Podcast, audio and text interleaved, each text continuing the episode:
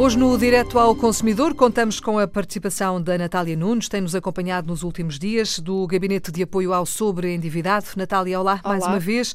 Hoje vamos olhar para os intermediários de crédito. Hum, para já era importante perceber de que é que estamos a falar, para depois percebermos o que é que há para dizer sobre isto.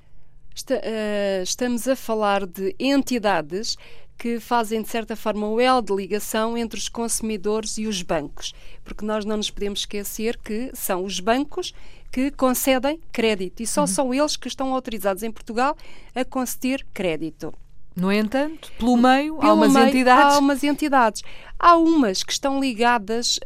Hum, aos vendedores. Por exemplo, quando nós vamos a uma qualquer grande superfície comercial e quando nessa própria superfície comercial é possível contratarmos um crédito, aquela superfície comercial, aquele vendedor está também a agir como intermediário de crédito. Uhum.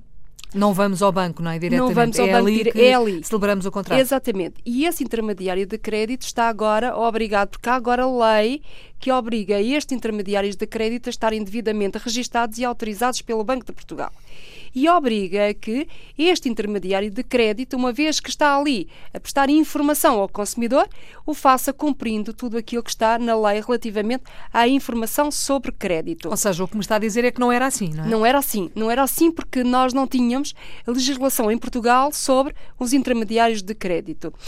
Uh, e a verdade é que, para além destes intermediários de crédito, claro que nos tem merecido preocupação ao longo dos anos e temos vindo sempre a reivindicar a obrigatoriedade destes uh, intermediários de crédito uh, de cederem, de fornecerem informação ao consumidor, a verdade é que há outros intermediários de crédito que ao longo dos anos não têm, nos têm merecido muita preocupação e têm lesado gravemente os consumidores do ponto de vista económico, que são aquelas supostas empresas que existem e que servem também de elo de ligação entre os consumidores e as instituições de crédito para que, eh, que seja concedido crédito aos consumidores.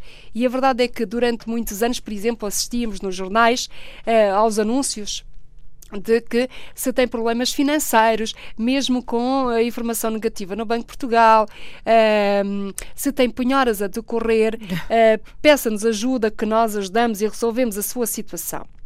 E durante muitos anos a DEC veio reivindicar uh, a criação de legislação para terminar com estas situações. E a verdade é que agora temos legislação. E estes intermediários de crédito, que podem estar no mercado, mas agora, para poderem estar no mercado, têm que estar devidamente uh, autorizados pelo Banco de Portugal. Mais do que autorizados pelo Banco de Portugal, uh, têm que estar inscritos numa base de dados que é pública. Ou seja, se eu, consumidor, quiser recorrer aos, aos serviços destes intermediários de crédito, seja um intermediário de crédito no estabelecimento comercial, seja um intermediário de crédito para me ajudar a, a, a ter acesso a um qualquer crédito, a primeira coisa que eu tenho que fazer é ir ao site do Banco de Portugal, ir à lista dos intermediários de crédito e ver se este, se este intermediário está, está ou lá. não uhum. devidamente autorizado. Se não estiver, se não estiver, não avançar. Não avançar.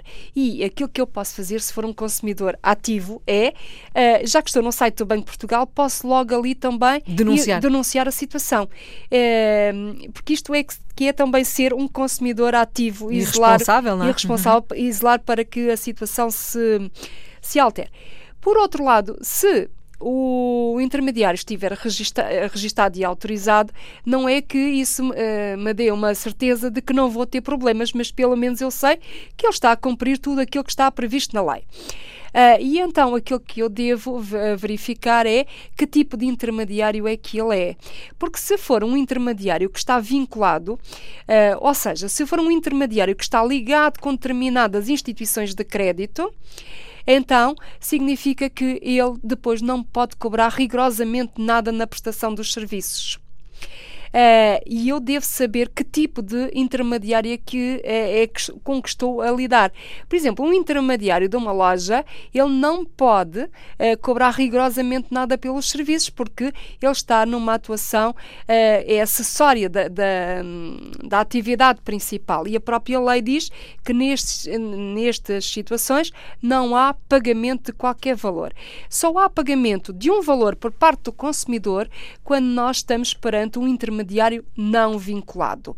E aí é que os, os, um, os custos são suportados pelo consumidor, mas tem que obrigatoriamente haver um contrato escrito e nesse contrato escrito tem que estar lá discriminado o valor que o consumidor deve uhum. obrigatoriamente uh, pagar. Isso aplica-se, por exemplo, a compras, uh, a prestações, não é? Uh, sim, sim. Que às vezes demoram anos, são valores elevados e que essa prestação é paga a essa entidade de crédito, não é? Sim, essa, essa, esse pagamento é feito ao banco, à instituição de crédito, porque o intermediário aqui nunca concede dinheiro. Quem concede dinheiro são só os bancos e as instituições de crédito.